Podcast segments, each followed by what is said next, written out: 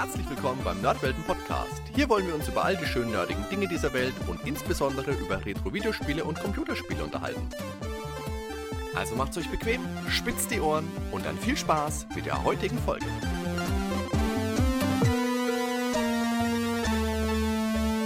Hallo, liebe Zuhörer. Die meisten von euch dürften zwischen dem Amiga 1200, den Super Nintendo Controllern und Diskettenboxen auch gelegentlich mal irgendein Smartphone liegen haben oder vielleicht sogar ein Tablet. Und wenn ihr da so tickt wie ich, dann hat auch das ein oder andere Spiel auf den mobilen Geräten schon mehr als einen Abend euch beschäftigt. Heute gibt es eine Nerdwelten-Episode ohne Hardy und auch ohne Ben, aber dafür mit einem Stargast, der einiges von Mobile Games versteht. Er ist nämlich erfolgreicher Entwickler in diesem Segment mit einigen veritablen Hits, inklusive auch Empfehlungen von diversen App Stores. Und zwar ist es der Kopf hinter Tiny Touch Tales. Herzlich willkommen, Arnold Rauers. Ja, hi, guten Abend. Hallo, schön, dass du hier bist. Ich bin schon, schon lange Fan von deinen Spielen. Hat angefangen mit Card Crawl und ähm, später auch Card Thief. Ich habe auch erst jetzt für die Recherche angefangen, mir ähm, Miracle Merchant zu installieren. Warum so spät? Da kommen wir später vielleicht noch mal kurz zu. Ähm, es hat mich jetzt aber dann doch die letzten zwei Wochen einige Abende gekostet. ja, das ist gut, ja. Aber ich weiß nicht, ob dich jeder tatsächlich jetzt von, von unseren Hörern kennt. Vielleicht macht es mal Sinn, dass du einfach mal kurz dich vorstellst, wer du überhaupt bist, wo du so, so herkommst und was du so grob machst. Ja, okay. Ähm, ja, wie gesagt, ich heiße Arnold Rauers, bin seit gut sechs Jahren jetzt eigentlich schon äh, als sozusagen Independent Games Entwickler unterwegs. Komme ursprünglich aus Düsseldorf, wohne aber schon seit vielen Jahren auch in Berlin jetzt und ähm, habe damals mit Kommunikationsdesign mein Studium abgeschlossen und danach in Berlin angefangen bei größeren Mobile Games Klitschen sozusagen zu arbeiten. Das war noch in der Zeit, wo Flash Games und Facebook ziemlich heiß waren und die ganzen Firmen dann aber nach und nach gemerkt haben, oh, da gibt's ja auch sowas wie Mobile-Geräte. Das war so um 2012 rum und dann haben sich natürlich versucht, alle irgendwie auf Mobile zu stürzen und in der Zeit bin ich auch so ein bisschen äh, mit dem Thema irgendwie dann warm geworden und habe dann auch auf der Arbeit viel mit Mobile Free-to-Play Sachen sozusagen gearbeitet, habe größtenteils äh, Interface oder UI Design gemacht und bin dann mehr und mehr in dieses Game Design Schrägstrich Programmieren Ding gerutscht. Also ich bin kein ausgebildeter Programmierer oder so, aber habe halt über verschiedene Tools halt mir das Programmieren quasi selber beigebracht, alles natürlich in Freizeit sozusagen.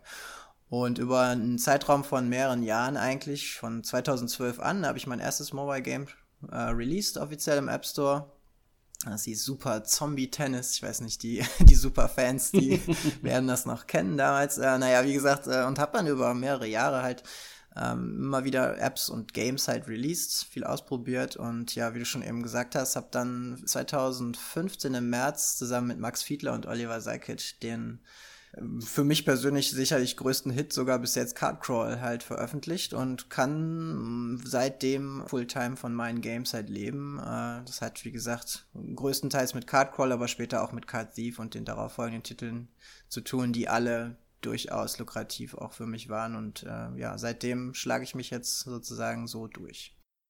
Vielleicht macht es ja Sinn für die einen oder anderen, die deine Spiele jetzt nicht kennen. Du hast, du hast ja mehrere tatsächlich released, sowohl für, für iOS als auch für Android, wo du ja auch viel über, das, über die Hintergründe ja auch ähm, auf deinem Blog ja auch berichtet hast. Da können wir später, denke ich, auch nochmal kurz zu sprechen. Was, was würdest du denn sagen, was für Art von Spiele sind es dann, die du, die du veröffentlichst? Ja, ich habe halt damals angefangen, also es ist halt, muss man mal einen Schritt zurückgehen. Wie gesagt, da ich halt aus diesem wirklich klassischen Casual Games, Free-to-Play-Bereich kam, damals habe ich halt auch versucht, in dem Bereich so ein bisschen anzufangen, habe halt so ein paar Matching-Games gemacht und habe halt so ein paar eher seichtere Konzepte gemacht, weil ich damals halt noch dachte, ja, das, was die Großen können, kann ich auch, so nach dem Motto. Bin dann aber sehr schnell auf den Trichter gekommen, dass das, was die machen, erfordert halt irre Teams, die halt sich mit Analytics, Analytics und ja, sozusagen halt diesem ganzen analytischen Teil des Game Designs beschäftigen und äh, letztendlich ist es halt für ein kleines Team oder für ein Einmann-Team, so wie ich das halt am Anfang war, einfach nicht möglich, solche Spiele zu machen. Und ich habe mich dann äh, so ein bisschen umorientiert und habe halt dann mehr oder weniger, also ich bin halt natürlich als Deutscher ist man ja so, mit Brettspielen wird man ja groß und auch vor allem mit Kartenspielen und ähm, das war halt auch immer Hobby oder halt sozusagen Kindheitserinnerungen, äh, diese klassischen Kartenspiele halt irgendwie zu spielen mit der Familie und ich bin halt so ein bisschen über die spezieller Kartenspiel Solitär-Schiene halt reingerutscht und habe halt überlegt, wie man halt Solitärkartenspielkonzepte halt für iPhone und iPad äh, umsetzen kann, so dass die halt etwas machen, was in einer analogen Version von einem Spiel sozusagen nicht möglich wäre und den digitalen Raum sozusagen nutzen, um halt interessante Gameplay-Konzepte damit zu entwickeln. Und ähm, Cardcrawl ist halt, ja, Kartenspielen klassisches, was sozusagen gegen das Deck gespielt wird. Wie im Solitär gibt's ein Deck, das mit Monstern und Schwertern und Rüstung oder Schildern und äh, Gold und Heiltränken sozusagen äh, ausgestattet ist und die Karten werden pseudo zufällig äh, dem Spieler ausgespielt und er kann halt dann über verschiedene Interaktionen eben Monster besiegen, seinen Charakter heilen, Gold einsammeln und äh, so sozusagen eine Highscore spielen und jedes Spiel ist dadurch, dass es halt ein festes Deck ist, äh, begrenzt in der Spielzeit. Jedes Spiel dauert ungefähr drei bis fünf Minuten, das spielt man halt dann durch und ähm, am Ende des Spiels kann man dann sozusagen seine Highscore zählen mit dem Gold, was man eingesammelt hat und der Clou bei Cardcrawl ist ist eben, dass das Basisspiel könnte man auch so am Tisch spielen. Das äh, ist durchaus möglich, aber ich habe dann eben, weil ich in der Zeit sehr viel Hearthstone, das äh, Blizzard Trading Card Game, das war so um 2014 rumgespielt habe, eben mir überlegt, wie kann ich diesen digitalen Effekt sozusagen nutzen und äh, Spezialkarten das Spiel einbauen, die halt das Spiel so weit ähm, erweitern, dass man halt verrückte und nicht äh, physikalisch mögliche Sachen wie Karten kopieren, Kartenwerte dynamisch ändern und so weiter. Und darüber habe ich dann halt sozusagen halt den Einstieg gefunden und dann ein, ja, letztendlich Solitärkartenspiel, was man halt nur am, am Handy halt spielen kann, entwickelt. Letztendlich ist das auch meine in Anführungsstrichen Spezialnische geblieben. Ich habe danach halt noch zwei weitere oder drei sogar jetzt Kartenspiele entwickelt mhm. und ähm, habe zwischendurch auch ein bisschen, ein bisschen noch einen äh, etwas weitläufigen äh, Roguelike-Strategie-Ausschweif gemacht, wo ich noch zwei andere Konzepte entwickelt habe. Aber eigentlich, wenn man meine Spiele oder wenn man mich sozusagen als Entwickler kennt, kennt man eigentlich meine Kartenspiele. Du hast ja jetzt gerade schon äh, Card Crawl jetzt schon mal im Detail beschrieben was da ja auffällig ist bei dem Spiel, und das, das zieht sich, finde ich, ja auch durch deine ganzen anderen Spiele, dass es eben nicht nur ein Kartenspiel ist, das ja in sich schon mal so wirklich rock solid vom, vom Gameplay her funktioniert und auch ausgewogen ist mit den ganzen Karten, was damit drin ist, sondern dass das auch immer geframed ist über ein Setting, Jetzt beispielsweise bei Cardcrawl ist es ja so, dass man in, sich so vorstellt, oder beziehungsweise dass ja auch dargestellt wird, dass man in so einer alten Taverne irgendwie sitzt. Gegenüber sitzt einem ein, eine Art Troll, der, der die, die Karten gibt. Ein, ein Gnom bringt ihm noch so Bier und es hat so richtig die Atmosphäre, dass man da so irgendwie in so einer Fantasy-Kneipe sitzt. Und dann spielt man gegen den die Karten. Die Grafik ist auch immer sehr sehr schön einfach dazu. Das ist von Max Fiedler, das hattest du ja gesagt. Mhm, ne? Genau, ja. Jetzt in, die, in dem Fall. Und ich finde, das, das ist auch sowas, was, was die ganzen Spiele so mitbringt.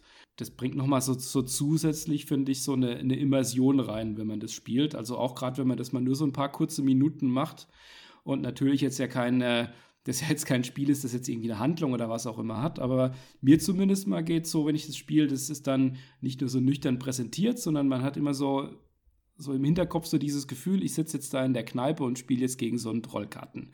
Und der freut sich diebig, wenn man es nicht schafft. ja, genau. Ja, also ähm, da meine Spiele, wie du schon sagst, extrem Gameplay eigentlich lastig sind und keine Story im klassischen Sinne irgendwie erzählen, einfach weil es mich persönlich als Spieler auch nicht wirklich interessiert. Wenn ich eine gute Story äh, sehen oder, oder lesen will, dann gucke ich eher einen Film oder ein Buch. Für, für Games habe ich tatsächlich eher sozusagen das Gameplay irgendwie für mich entdeckt. Und ähm, ja, genau, also diese Welt die der Max größtenteils eben entwickelt hat, äh, A, über die Taverne und später dann auch über die, über die Diebesgilde, die dann unter der Taverne lebt in dem anderen Spiel, ähm, haben wir halt einfach auch einen extrem guten Wiedererkennungswerk, was natürlich äh, Marketing- und Promotion-Bereich einfach, einfach gut funktioniert, wenn man halt so eine persistente oder kohärente Welt irgendwie sich aufbaut, in der sich die Spieler auch wiederfinden und äh, man kann halt ganz viel mit so kleinen Detailelementen eben spielen und äh, verschiedene Symbole oder halt einfach Dinge Dinge wieder auftauchen lassen, wo jemand, der halt das eine Spiel spielt, dann sich sozusagen im nächsten Spiel oder in einem anderen Spiel wiederfinden kann. Und man hat halt einfach so ein äh, durchgehenden roten Faden, der einfach total gut funktioniert. Und ja, wie gesagt, das, der Max einfach auch ein fantastischer Illustrator und einfach auch einen äh, gewissen Charme und Witz in die Spiele mit reinbringt. Das darf man halt auch nicht vergessen. So, ich bin halt wirklich eigentlich eher der, mir, mir würde so ein Spiel auch Spaß machen, wenn es nur graue Boxen wären und irgendwie interessantes Gameplay, aber der bringt halt immer wieder diesen, diesen, äh, ja, unverkennbaren Charme einfach mit in die Spiele, der äh, eben auch bestimmt 50 Prozent des Erfolges der Spiele auch ausmachen. Ich hatte als nächstes von dir Card Thief gespielt. Das ist ja ein etwas anderes Spiel. Es ist ja weniger ein solitärartiges Spiel, sondern eher ein, ein, ein Taktikspiel oder mhm, ein, ja. ne, also ein, ein Spiel, wo man, wo man als einem Dieb nachts ähm, in, in einen Raum reinkommt, über verschiedene Felder laufen muss und da ist es dann, das sind Fackeln, man muss hinbekommen, dass es da dunkel wird, dass er nicht gesehen wird. Da stehen Gegner drin da muss man dann Punkte einsammeln, indem man es hinbekommt, dass man eben durch das Löschen von Fackeln die Werte von einzelnen Feldern steigert. Auch hier ist die Präsentation sehr schön und natürlich funktioniert auch dieses, das ist mir hier das erste Mal aufgefallen, das war dann bei Miracle Merchant dann später auch, dass man stark diese, diese Combo-Wirkung einfach hat für die Punkte. Ich persönlich fand, dass das ein, ein relativ komplexes Spiel tatsächlich ist, wenn man es sehr gut spielen will. Und hatte da aber wirklich wahnsinnigen Spaß, das dann auch wirklich hinzubekommen, dann immer mehr Punkte zu, zu erreichen. Und ich glaube, so dieses, dieses High-Scoring, das ist auch noch so was, was dann so dieses kurze Spiel dann auch nochmal beflügelt, dass man das auch immer wieder spielen will. Hm. Ja, genau. Also Card Thief ist sozusagen der offizielle Nachfolger von Card Crawl gewesen. Den haben ja Card Crawl im März 2015 released und dann einige Updates dafür auch noch rausgebracht. Und ähm, nach so einem großen Erfolg, das ist halt so ein bisschen auch mein, mein Erstlingswerk gewesen, womit ich dann halt mehr oder weniger bekannt geworden bin, halt auch in der Szene. Und es ist halt irre schwierig, einfach danach dann was zu machen, was halt dem ersten wirklich erfolgreichen Spiel irgendwie das Wasser reichen kann. Und ich habe halt sehr lange daran gearbeitet an Katzif und sehr lange darüber nachgegrübelt, wie ich halt den Fans noch mehr vom Gleichen geben kann, aber auch irgendwas Innovatives halt Neues machen kann, was halt noch nicht so da gewesen ist halt. Und ähm, ja, wie gesagt, also die Katzif-Entstehungsgeschichte ist eigentlich, ich habe halt äh, geguckt, welche Themen mich halt noch interessieren und das Schleichspiel so an sich finde ich halt nach wie vor auch eins der interessantesten Genre. Und ähm, da ich halt einfach ein großer äh, Fan von dem Original Thief bin, von aus den 90ern, von dem Looking Glass Titel, ähm, habe ich halt versucht, in der Welt sozusagen äh, Gameplay halt irgendwie abstrakt darzustellen in so einem Kartenspiel. Und ähm, ja, Card Thief kann man ja nur mal ganz kurz äh, umschreiben, ist halt in einem 9 mal 9, äh, in neun Karten, einem 3x3 Raster werden gelegt auf den Tisch und man ist einer der, eine der Karten ist der Spieler sozusagen, das ist die Elster der Charakter bewegt sich, indem man Karten nacheinander auswählt in einem Pfad über diese ausgewählten Karten. Und je nachdem, wie man den Pfad auf dem Tisch eben nacheinander auswählt, verändern sich eben die Kartenwerte. Ja, je länger oder je gefährlicher man sozusagen äh, auf seinem Pfad durch die Burg schleicht, desto höher werden die Gegnerwerte, aber gleichzeitig erhöhen sich natürlich auch die guten Karten. Und ähm, wenn man ganz besonders gut spielt, dann kann man Gegner sozusagen äh, umgehen, indem man sie von, äh, äh, von ihrer Rückseite sozusagen anspielt und dann kann man denen halt Gold klauen, ohne dafür halt äh, Schleichpunkte auszugeben. Und so kann man sich eben über dieses, wie du schon sagst, Combo-System halt extrem hohe Highscores halt erzielen. Und ähm, ja, das Spiel hat auf jeden Fall ähm, einige Einflüsse auch von anderen Spielen gehabt, die, die da so eingeflossen sind, aber letztendlich äh, existiert sozusagen, also habe ich zumindest bis jetzt auf iOS und auf generell Mobile kein vergleichbares Spiel. Und das war letztendlich auch dann der entscheidende Punkt, warum Cardsief erfolgreich geworden ist, weil es gibt halt nur ein Kartenschleichspiel und das ist meins. Und äh, das ist halt einfach ein riesen Vorteil, wenn man halt einen, einen sozusagen ja unique Selling Point hat, ähm, dann kann man sich auch in so einem schwierigen Markt wie äh, wie iOS oder Android halt gut positionieren.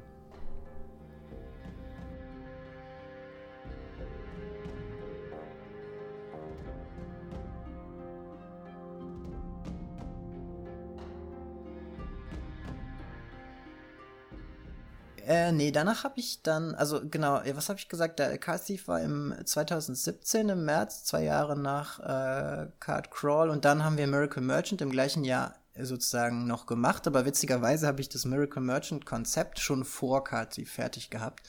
Das ist halt nur ein längeres, eine längere Entwicklungsphase gewesen, weil Thief eben dazwischen gekommen ist und äh, ich meine kleine Entwicklerkraft sozusagen nicht auf beide Titel gleichzeitig irgendwie ausdünnen wollte und habe mich halt auf eins fokussiert und deswegen war Thief erst und dann kam Miracle Merchant danach noch raus. Miracle Merchant hatte dann den anderen Designer, ne?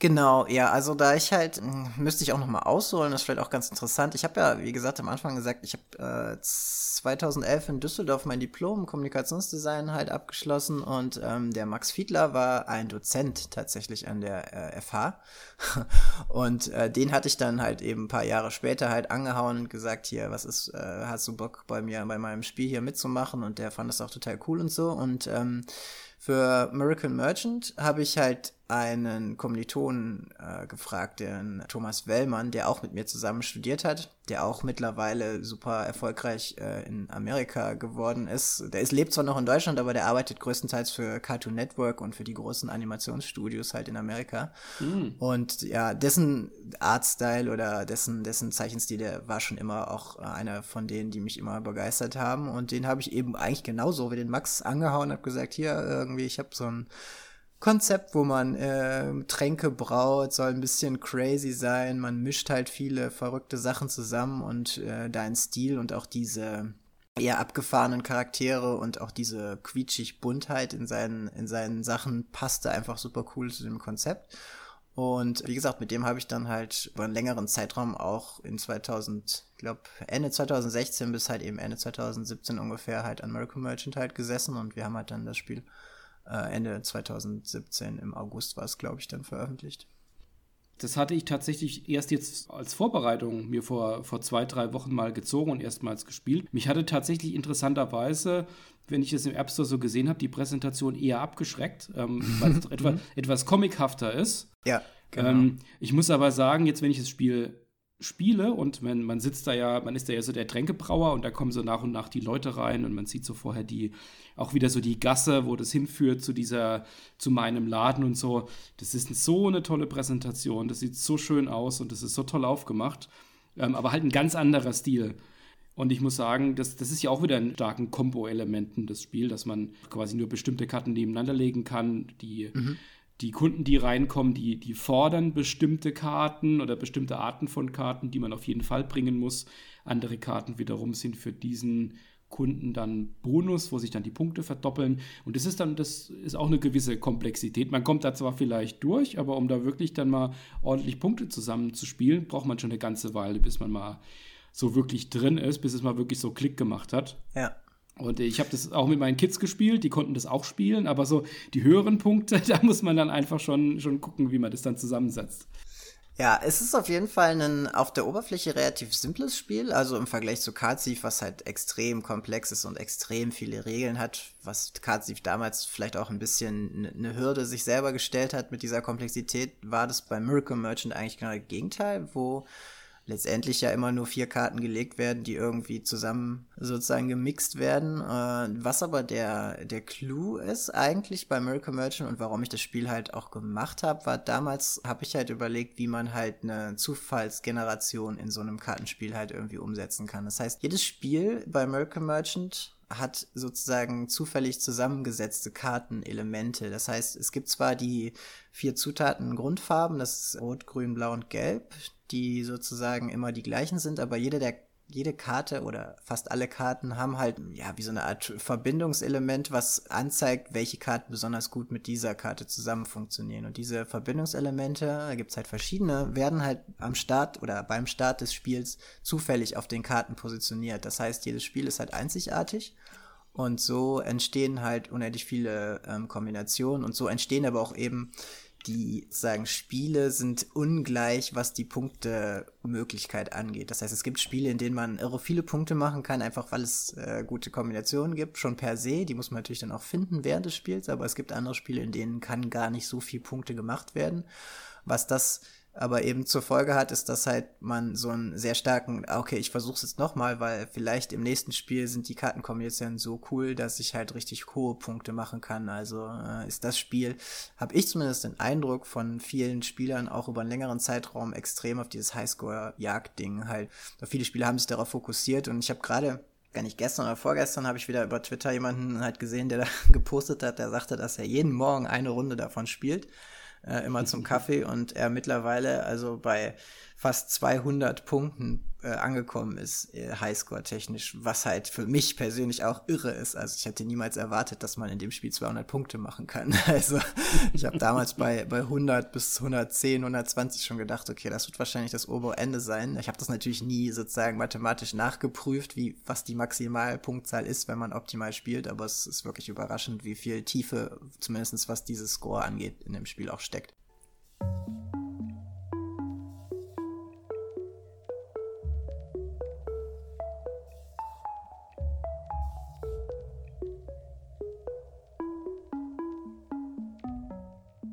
Ja, wenn das zufällig ist, das erklärt natürlich meine Punktzahlen, dann habe ich das jetzt auch verstanden.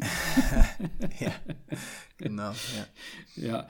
Aber das ist tatsächlich aber spannend durch dieses Generieren. Das hat ja dann so was Roguelike-mäßiges, ähm, was, ja, was, genau. was generisch generiert ist. Ist da dann auch abgefangen, dass dann das Spiel auch lösbar ist? Weil es gibt ja dann auch durchaus mal Situationen, also wenn man gegen Ende von der Runde muss man ja aufpassen, dass man noch möglichst alle Kartenarten hat, weil wenn der letzte, wenn man dann keine gelben Karten mehr hat und der letzte Kunde fordert aber ein Gelb, kann man das Spiel nicht mehr gewinnen. Hm. Können da auch unlösbare Kombinationen rauskommen oder ist es dann ist in irgendeiner Form abgefangen? Nee, also unlösbare Kombinationen kann nicht sein, weil es gibt sozusagen ja eine, eine, fixe Anzahl von Kunden, die reinkommen, wollen halt jeweils immer eine Farbe mindestens in ihrem Trank haben, also eine Karte einer Farbe mindestens haben und wie hast genau. du glaube ich auch gerade schon erzählt, ne? Und eine ja. Farbe ist sozusagen Bonus. Aber die Farben, die die wollen, die kann man immer zu 100% mit den Karten abfangen, die man halt hat, sozusagen. Also es ist, es ist nicht unlösbar, aber es ist halt so, dass natürlich nicht jeder Kunde kann optimal bedient werden mit der, mit der Bonuskarte. Das kann halt sehr stark variieren und dadurch, dass sich Zahlen, äh, also dass sich Kartenwerte eben auch verdoppeln können, ist da halt die Varianz in den Punkten halt eben dann zu finden. Das, das führt natürlich zu, zu, zu spannenden Situationen tatsächlich, dass wenn man im, früh im Spiel drin ist, dass man vielleicht die Möglichkeit hat, ähm, über eine Combo-Wirkung bei zwei Runden hintereinander wahnsinnig viele Punkte zu holen, aber dann halt stark ins Risiko geht, weil man dann nur noch sehr, sehr wenig genau, Karten hat. Ja und dann hinten raus irgendwie dann hoffen muss, wenn man nicht mitgezählt hat, ja. Ähm, ja. dass da nicht noch einer kommt. Und natürlich habe hab ich meine, ich glaube, meine drei besten Runden, die ich hatte, die habe ich dann jeweils in der letzten Runde dann verloren, weil ich einfach keine ja. Karte mehr hatte. Aber das ist eben, das ist dann eben der Spielinhalt.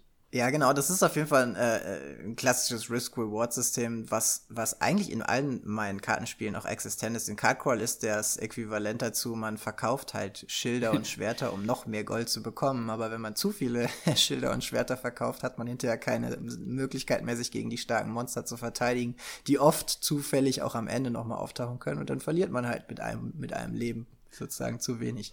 Genau, ich verkaufte auch immer meine ganzen Tränke, weil ich denke, ha, kein Problem. Und dann kommt dann Zehner und Achter und dann, oh, verdammt. das war's dann. Und dann wieder von vorne. Ich verstehe dann bei Miracle Merchant, wenn das, denn, wenn das dann generierte Bestandteile sind, dass es wahrscheinlich relativ einfach ist, dieses tägliche Spiel darzulegen. Viele von deinen Spielen, also jetzt auch Card Crawl und Miracle Merchant auf jeden Fall, haben dieses Element, dass man nicht nur einfach spielen kann, sondern noch dieses tägliche Spiel hat. Also, dass es jeden Tag, alle 24 Stunden, ein, eine neues, neue persistente Variante eines, einer Partie gibt, die dann alle gegeneinander spielen können und man sich in der Highscore dann einträgt. Wie, wie kommt das dann, wie kommt das zustande? Sind das, sind das Sachen, die dann einfach automatisiert generiert werden jeden Tag? Oder gibt es da eine Kuration oder wie kann ich mir das vorstellen? Nee, genau. Also das ist halt letztendlich, also das ist ja in der Programmierung sozusagen relativ einfach, wenn man einmal so ein System entwickelt hat, wie Karten sozusagen zusammengestellt werden über verschiedene zufällige Parts und so verschiedene sozusagen Tetris ist das klassische Beispiel mit den Buckets, dass man halt gewisse Bausteine aus den Buckets ziehen kann und wenn das Bucket leer ist, dann kann nur noch der eine Baustein kommen und dann wird wieder ein neuer Bucket zusammengewürfelt. So ist das letztendlich, kann man sich das da auch vorstellen. Es gibt also einfach eine, ein vorgefertigtes System, aus dem sozusagen die Karten generiert werden und dann benutzt man halt einen Random Seed, nennt sich das, der sozusagen einfach das Datum nimmt als, als Seed, als äh, Wurzel und dann kann man darüber halt ein persistentes Spiel für alle Spieler generieren. Das ist dann für alle gleich. Natürlich ist es nicht zu 100% gleich, weil das, was der Spieler ja macht, unterscheidet sich dann halt individuell in dem, wie er die Karten zieht. Mhm. Der eine Spieler zieht drei rote am Anfang und der andere zieht drei blaue und dann laufen deren Spiele auseinander. Aber im ersten Moment sozusagen ist potenziell jedes Spiel halt dann äh, gleich und von da aus wird dann sozusagen halt gemessen, wer aus dem Anfangsdeck die besten Punkte eben rauszieht. Und ähm, das tägliche Spiel hat eben einen äh, großen Haken nicht, aber halt, es ist halt nur einmal spielbar. Man darf das halt nicht wiederholen. Und wenn man äh, da spielt, hat man auf jeden Fall die, das Risiko äh, ist natürlich einfach noch höher, weil man halt nur dieses eine Spiel hat. Und dann spielt man oft auch sehr konzentriert dieses eine Spiel täglich und viele von meinen Spielern mögen das halt sehr gerne, einfach dieses, du hast halt so eine Art, ne, wie der eine der Spieler, der über Twitter geschrieben hat, der hat so ein Ritual, dass er morgens halt einmal spielt und das ist vielleicht oft dann das Daily Game und dann kann man sozusagen zu dem Spiel einmal pro Tag zurückkehren und hat halt irgendwie was, äh, was einem sozusagen kurz beschäftigt, aber man kann das Spiel dann auch wieder weglegen und ist halt nicht gezwungen, irgendwie äh, total viel zu spielen oder so. Jetzt vor kurzem kam, habe ich gesehen, Gnomitaire raus. Das ist ja quasi so eine, eine kleine Solitär-Variante, wo endlich der bierschleppende Gnome aus Cardcrawl auch mal spielen darf. Habe ich das richtig erkannt? Genau, wir haben, wir haben dieses Jahr ja noch ein anderes Spiel am Anfang des Jahres released, das war das Mess Machina, da können wir auch noch mal gleich drauf kommen. Aber wir haben halt überlegt, da ja dieses Jahr, äh, der bedingt durch Corona und die ganze Pandemie-Geschichte, es war bei uns einfach auch total irgendwie im Eimer sozusagen und irgendwie war ich so ein bisschen deprimiert, dass wir das Jahr irgendwie nicht wirklich was noch auf die Reihe gekriegt haben. Deswegen haben der Max und ich überlegt, dass wir halt irgendwie dieses Jahr noch gerne was machen würden, irgendwas Kleines, also wirklich klein. Drei Monate haben wir uns maximal irgendwie jetzt überlegt. Und da haben wir halt gedacht, ähm, wir könnten äh, mit den Assets, die wir äh, auch, also mit den Grafiken und Spielinhalten, die wir auch in Cardcrawl schon benutzen, könnten wir halt nochmal so ein kleines Spin-off machen, was in der gleichen Welt existiert, also wieder in der Cardcrawl Taverne, was aber wirklich sozusagen nur ein ganz, ganz kleines äh, Spiel ist. Und da haben wir halt äh, Gnomitaire, haben wir das jetzt genannt, weil Gnomi ist der Barkeeper in Cardcrawl, der dem den, dem, den äh, Gegenspieler äh, sozusagen das Bier bringt und auch im Startmenü äh, in der Bar sozusagen einen einlädt zum Spielen haben wir dem ein eigenes Spiel sozusagen verpasst. Und das ist letztendlich auch eine Mischung jetzt geworden aus eher so einem klassischen Lege-Solitärspiel, wo man halt aus vier Stapeln oder ja, es sind vier mal vier Stapel, sozusagen 16 Karten in vier Reihen aufeinanderlegen muss, so wie bei diesem ganz klassischen Klondike-Solitär. Ähm, nur auch hier ist es so, dass die Karten unten sozusagen auf der Unterseite anzeigen, welche Karten man aufeinander stapeln darf und diese Symbole oder diese ähm, die Farben der Karten sind auch zufällig sozusagen generiert. Das heißt, auch hier ist es so ein bisschen wie bei Miracle Mansion mit einem Zufallselement, dass halt jedes Spiel andere Kartenvarianten sozusagen beinhaltet. Und ja, wie gesagt, Gnobice haben wir jetzt gerade erst released. Das äh, ist jetzt gerade mal ein paar Tage alt irgendwie und ist als sozusagen ein kleines Wiedergutmachung für das, äh, für, für uns und auch für die Fans sozusagen für das, für das Jahr irgendwie rausgekommen. Ist umsonst und hat auch keinerlei äh, Paywall oder, oder In-App-Purchase-Sachen. Ähm, ich glaube, im letzten Jahr kam auch ähm, das von dir schon angesprochene Mace Makina raus, ne? Genau, Mace Makina haben wir Anfang des Jahres 2020 ja. im Januar, 15. Januar war es, glaube ich, released. Genau. Ich habe das auch relativ spät erst gesehen und gespielt. Da bin ich tatsächlich über deinen Blog drauf gestoßen. Da hattest du darüber berichtet, wie die ersten beiden Wochen gelaufen sind nach dem Release. Genau, ja. Das ist ja ein Punkt, was, was in deinem Blog sehr häufig zu sehen ist, dass du da sehr transparent mit den Zahlen umgehst.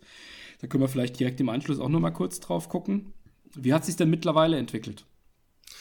Ja, also ähm, Mais Machina war auf jeden Fall äh, definitiv interessant, sagen wir es mal so. ähm, vor allem, weil es kein Kartenspiel war. Und für mich war das halt ein bisschen jetzt auch so ein Test zu sehen, okay, wie reagieren die Fans und die Spieler darauf, wenn ich halt mal was anderes mache, was nicht mit Karten irgendwie zu tun hat, was vielleicht zwar äh, auch interessant ist und auch sozusagen gameplay-technisch sicherlich denen gefallen wird, die auch meine anderen Spiele mögen. Ähm, aber es ist halt, ja, es ist fast schon ein klassisches Roguelike, wenn man das halt auch so nennen möchte, was aber über so eine Art relativ einfaches Swipe-Interface funktioniert. Man spielt auf einem 4x4 Board Man hat einen Charakter, der halt gegen kleine Roboter kämpft, um sich halt sozusagen den Weg nach draußen zu kämpfen. Der Protagonist ist da eine kleine Maus.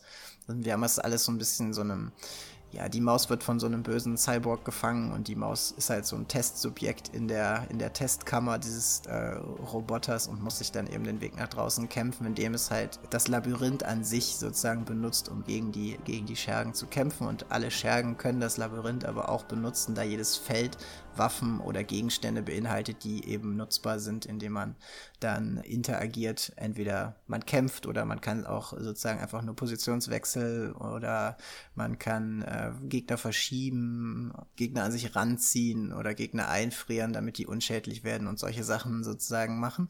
Ja, Maze Machina war wie gesagt auch eigentlich nur ein Jam-Game. Ich mache halt auch viele Game Jams und das ist halt in dem Seven Day Roguelike Game Jam 2000 18 war das, mhm. glaube ich, oder 19, ich weiß jetzt gar nicht aus dem Kopf, entstanden und war da eigentlich dann so ein Konzept, was abgeschlossen war. Und ich habe das dann aber irgendwann wieder so rausgekramt, wie das manchmal so ist. Man vergisst Sachen und denkt dann darüber nach und habe dann da wieder so ein bisschen prototypenmäßig irgendwie dran rumgearbeitet und bin dann aber eigentlich auf einem ganz guten Weg gewesen und habe dann gedacht, ach, eigentlich ist das eigentlich nicht cool. Und man hat das halt dann sozusagen ähm, es hat halt, glaube ich, mit drei oder vier Gegenständen angefangen und ich habe das halt dann geschafft, dies, die Komplexität auf bis zu 20 verschiedene Gegenstände hochzuziehen und man hat daraus dann sozusagen ein ganzes Spiel machen können. Und äh, ja, wie gesagt, für mich war das halt ein Testding, so, weil ich hätte zu dem Zeitpunkt ja schon seit 2017 nichts mehr veröffentlicht, also fast zweieinhalb Jahre nichts mehr Neues rausgebracht. Und ja, es war jetzt so ein bisschen auf der einen Seite glaube ich, dass, dass wir einige neue Fans sozusagen auch gefunden haben, äh, aber natürlich waren halt die Kartenspielfans halt, glaube ich, nicht so begeistert von dem Titel, weil es halt nicht das war, was sie ja, glaube ich, erwartet haben als nächstes Spiel von uns.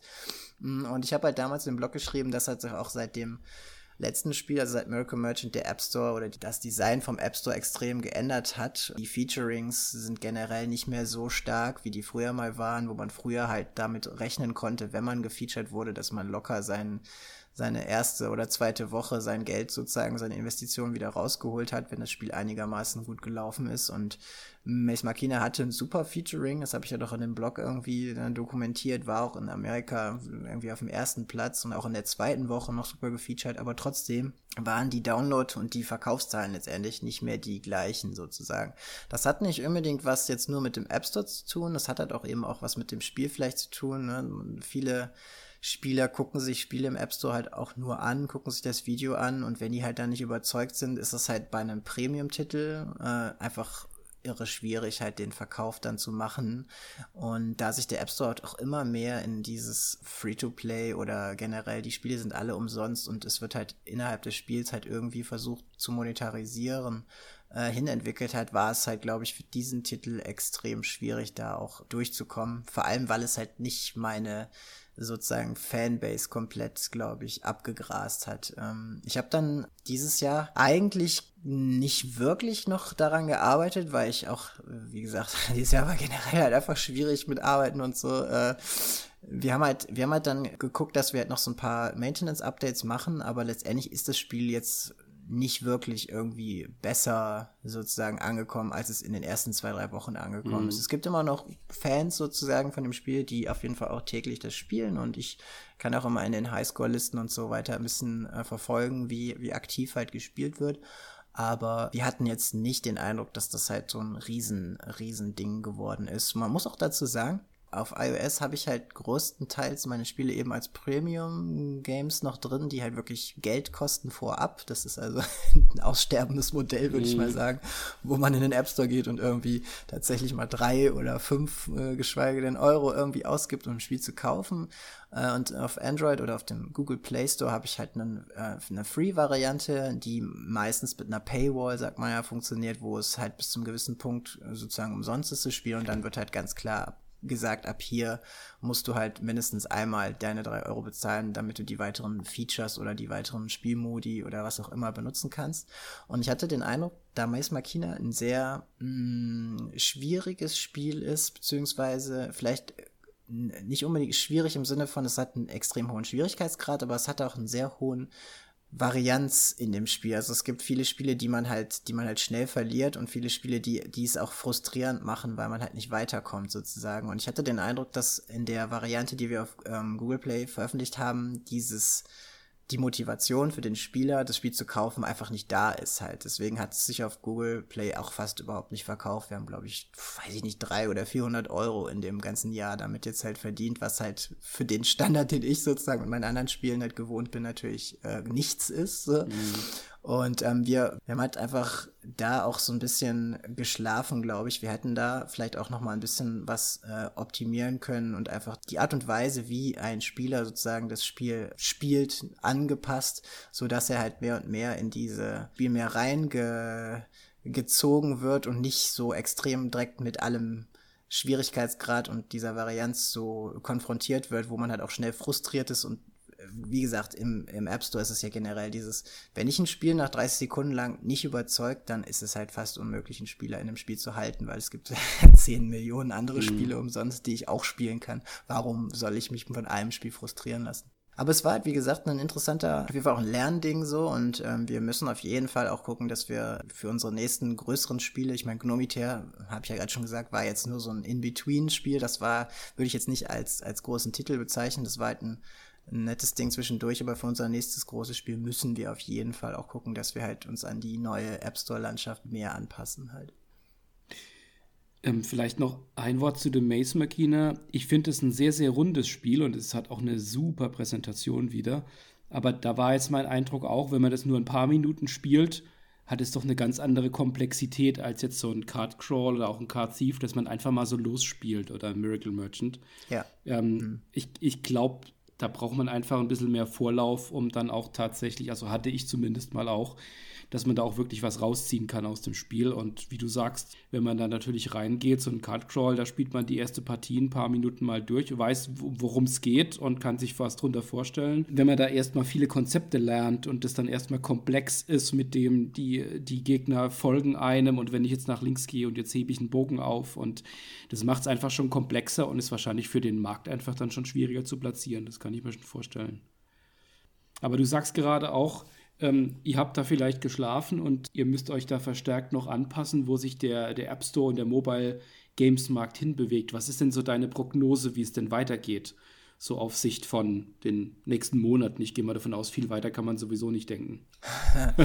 ja, also ähm, man hat halt, also sagen wir es mal so, ich meine, Free-to-Play und dieses ganze Konzept von das Spiel an sich kostet nichts, aber ich werde halt über In-App-Käufe und wiederkehrende Käufe sozusagen zur Kasse gebittet, beten, genau, ja, ja das wollte ich sagen. Ähm, das gibt's ja auch schon irre lange. Also ich, wie gesagt, habe ja auch in den großen Firmen das, das Konzept sozusagen schon kennengelernt. Das war 2012 oder 2011 schon, schon gang und gäbe. Das Ding ist halt nur einfach, man, man hat halt immer mehr sozusagen gesehen in der, in der äh, letzten Zeit, dass halt die großen Firmen extrem auf die äh, psychologischen Tricks und so weiter halt äh, eingehen und da extrem gut geworden sind, Usern vorzugaukeln, dass sie halt ein Spiel spielen, dabei klicken sie halt nur einen Button und das wird halt nur der, der Belohnungstrigger im Gehirn mhm. sozusagen angesprochen und man hat halt einfach dieses Skinnerbox-Konzept und äh, alles, was damit einhergeht, sozusagen extrem ausgereizt halt. Und das Problem per se, was ich damit sehe, ist halt, dass es halt eine gewisse Erwartungshaltung an Spiele, also Mobile Games vor allem mittlerweile gibt. So, und wenn man dieser Erwartungshaltung nicht unbedingt halt gerecht wird, dann, dann hat man einfach einen schweren Stand schon per se, weil das Problem ist, und das ist auch nach wie vor meiner Meinung nach eins der wichtigsten Dinge, die viele App-Entwickler oder Spieleentwickler auf Mobile nicht äh, verstehen, ist, dass Mobile-Spieler sind keine Gamer. Also es ist halt eine völlig andere Zielgruppe. Das sind keine äh, zwölfjährigen Konsolen- oder PC-Spieler oder sagen wir mal, es sind keine äh, Leute, die irgendwie die halt ein Telefon benutzen, um damit Gaming zu machen, obwohl es natürlich, äh, muss man auch sagen, mit Fortnite und so mittlerweile ja auch da eine, eine, eine andere Landschaft gibt, aber in der bewege ich mich nicht, bewege mich halt immer in dieser Gelegenheitsspielerlandschaft und da gibt es halt einfach viele Leute, die haben ein Telefon und da gibt's halt Spiele so in so einem App Store und dann laden die sich was runter und dann spielen die das halt, ne? Mhm. Und ich glaube halt, dass man da in den letzten Jahren einfach gesehen hat, dass der, dass der Trend extrem hin A zu den Hyper-Casual-Games gegangen ist. Mhm. Das sind halt diese wirklich, wie soll man sagen, super simplen ich drücke nur einen Knopf und irgendwie es, es passiert irgendwas auf dem Bildschirm spiele, wo es weder Regeln noch irgendwie Komplexität gibt. Es gibt einfach nur eine Schwierigkeit. Oder es ist halt hingegangen zu den super, ja, sozusagen Standardformaten wie Match 3 oder was gibt's noch? Es gibt die, diese Base-Building-Games, Clash of Clans und so. Mhm. Und es haben sich halt so ein paar Genres innerhalb vom Mobile entwickelt, die einfach total die halt sozusagen 90 Prozent der, der Spielerschaft halt irgendwie in ihren Bann gezogen hat. Und es ist nicht umsonst so, dass die großen Firmen, also ne, Supercell und King und so weiter, die sind seit drei, vier Jahren, sind die an der Spitze des App Stores sozusagen fest zementiert. Die mhm. bekommt man da halt nicht weg, weil die halt so viel Marktkraft und so viel Marketing-Power mittlerweile auch haben, um User halt wieder in ihre Spiele reinzukaufen halt. Und es ist halt irre schwierig, in diesem, dieser Landschaft halt irgendwas zu machen, was halt nicht diesen Standards entspricht. Und was für mich in den letzten Jahren immer so ein bisschen ein, äh, wie so eine, wie so eine Ausflucht war, ist, dass es halt diesen Boardgamer-Markt halt gegeben hat. Das ist halt eine super krasse Nische. Äh, ist wirklich ein, ein, kleiner Bereich. Es gibt ja auch einen extra Kartenspiel-App Store-Bereich sozusagen, wo, wo Leute nach, nach Kartenspielen auch suchen. Aber das ist halt einfach so ein, so ein, so ein Nischending immer geblieben. Und ähm, ich habe so ein bisschen den Eindruck, dass dass auch da halt, weiß auch nicht, die Kundschaft ist sicherlich noch, ist sicherlich noch existent, aber auch es ist, wird immer schwieriger sozusagen halt ähm, Leute noch zu finden.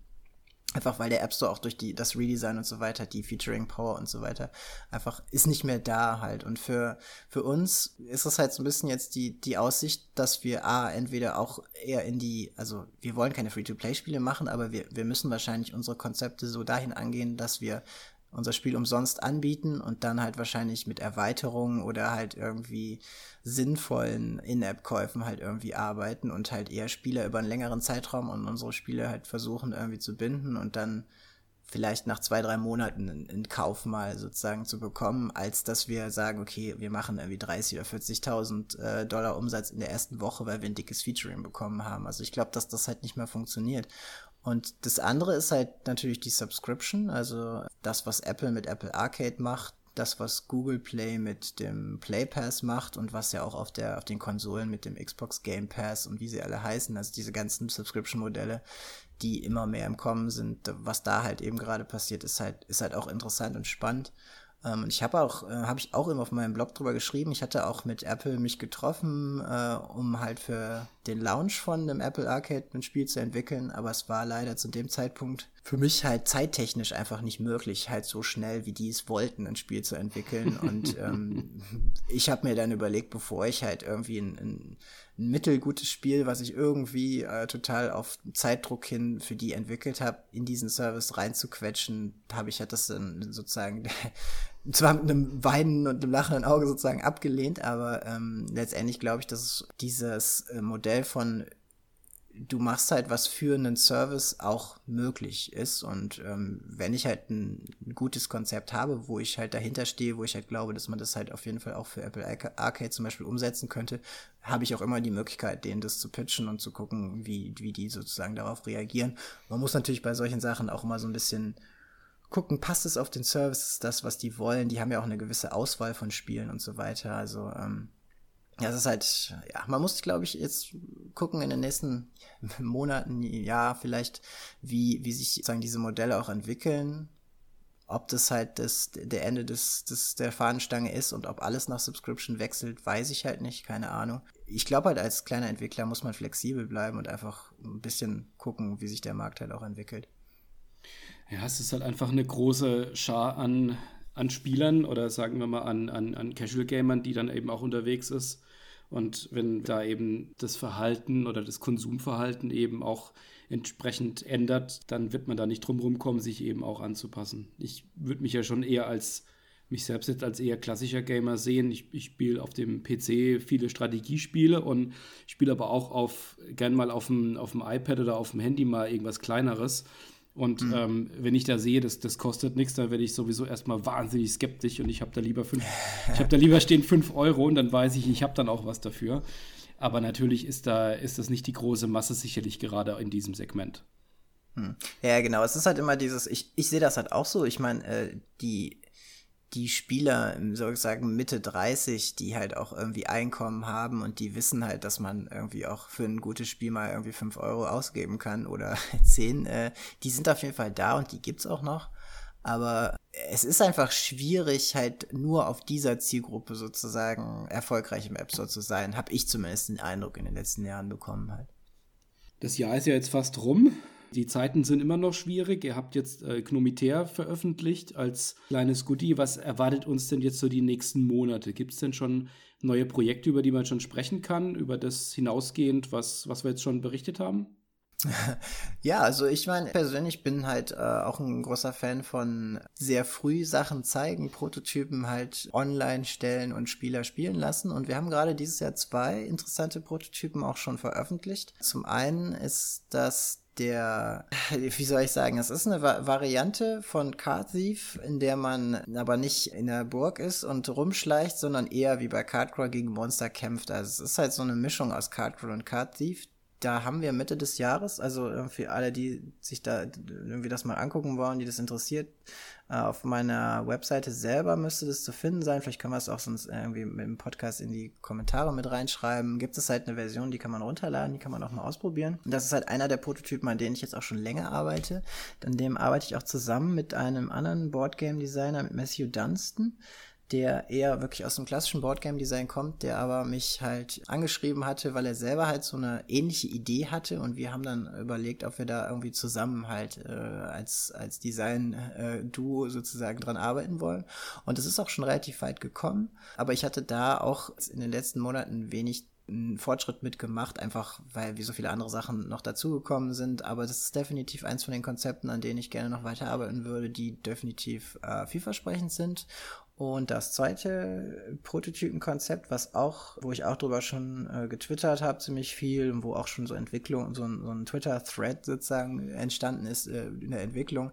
Das ist auch ein, auch ein Kartenkonzept, was aber so ein bisschen in die Richtung Tower Defense geht, wenn man Tower Defense nicht kennt, das ist dieses klassische, man hat halt äh, Gegnerwellen, die sozusagen an einem Pfad entlanglaufen und man versucht diese Gegnerwellen aufzuhalten, indem man Türme am, am Wegesrand aufbaut und die beschießen dann halt die Gegner. Und dieses Tower Defense Konzept habe ich halt ähm, so ein bisschen umgemünzt auch auf so eine Art äh, Solitärkartenkonzept, wo halt ähnlich eigentlich wie bei Gnomite, was auch ganz lustig ist, weil die Spiele sich auch alle gegenseitig so ein bisschen bedingen halt auch bei einem Design, wo halt sozusagen die Karten auch gestapelt übereinander auf einen zukommen sozusagen und man hat unten eine Reihe mit Helden, die halt gegen die Karten dann kämpfen und äh, sozusagen die, die Türme halt bewachen.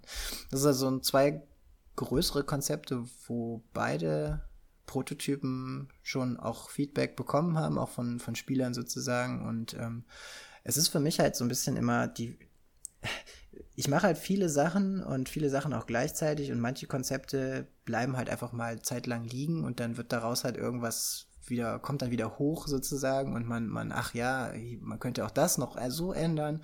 Und das Schöne im Game Design und das Schwierige halt letztendlich auch ist, dass eine Regeländerung ein Spiel richtig gut oder richtig schlecht machen kann.